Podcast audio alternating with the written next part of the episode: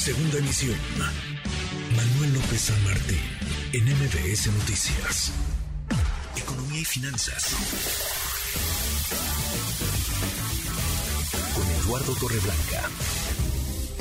Lalo, qué gusto, qué gusto saludarte, ¿cómo estás? Igualmente, Manuel, gusto en saludarte y buenas tardes al auditorio. Muy buenas tardes. Las remesas, eh, Lalo, el futuro de las remesas, ¿qué seríamos sin las remesas hoy? Pero, ¿qué puede venir para los próximos meses, para los siguientes años? No podemos recargarnos, depender tanto de las remesas como país, Lalo. Sí, bien, bien que lo señala, sí, eh, han sido una bendición en estos pasados cuatro años, han marcado récords históricos de manera muy importante no nos damos cuenta, pero son prácticamente 3.8 veces la política social que aplica el gobierno federal en, este año, por ejemplo, o podrían eh, explicar eh, pues eh, tres veces el subsidio que ha otorgado en términos fiscales el gobierno federal en los primeros ocho meses del año para que no tengamos que pagar una gasolina mucho más cara.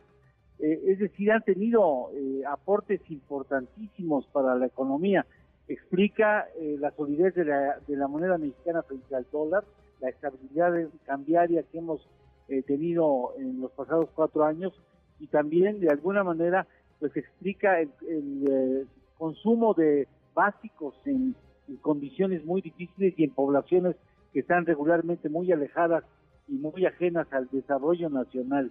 En los primeros ocho meses casi llegamos a los 38 mil millones de dólares. En 12 meses 56.578 millones de dólares, el año pasado 51.585 y es relativamente probable que en este año, a finales de este año, tengamos un total de remesas llegadas al, país cercanas a los 59 mil millones de dólares.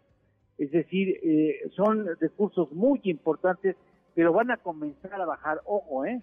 eh 2023 me atrevo a asegurar que no va a ser un otro año histórico a las remesas porque ya comienza la economía estadounidense a sentir una baja en la actividad que podría ya terminar con una recesión y en esas condiciones es muy difícil el empleo, mantener el empleo y sobre todo es muy difícil mantener salarios altos y estímulos fiscales como, como ha habido en los pasados tres años y en ese sentido pues yo sí creo que van a bajar de manera importante el envío de los mexicanos a sus familiares y amigos aquí en el territorio nacional. Vale la pena que hay en Estados Unidos 57 millones de latinos, el 63% de ellos, es decir, 36 millones, son de origen mexicano y tienen un valor de compra estimado a, finales del 2019 en 900 mil millones de dólares, 900 mil millones de dólares.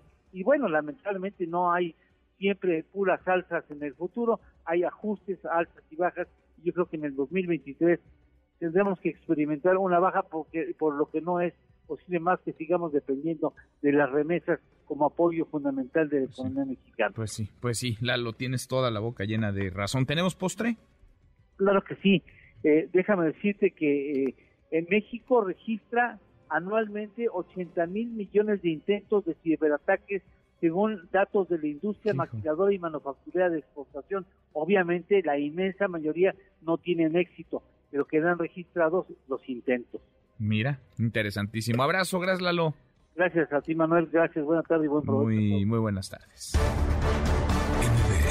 Noticias.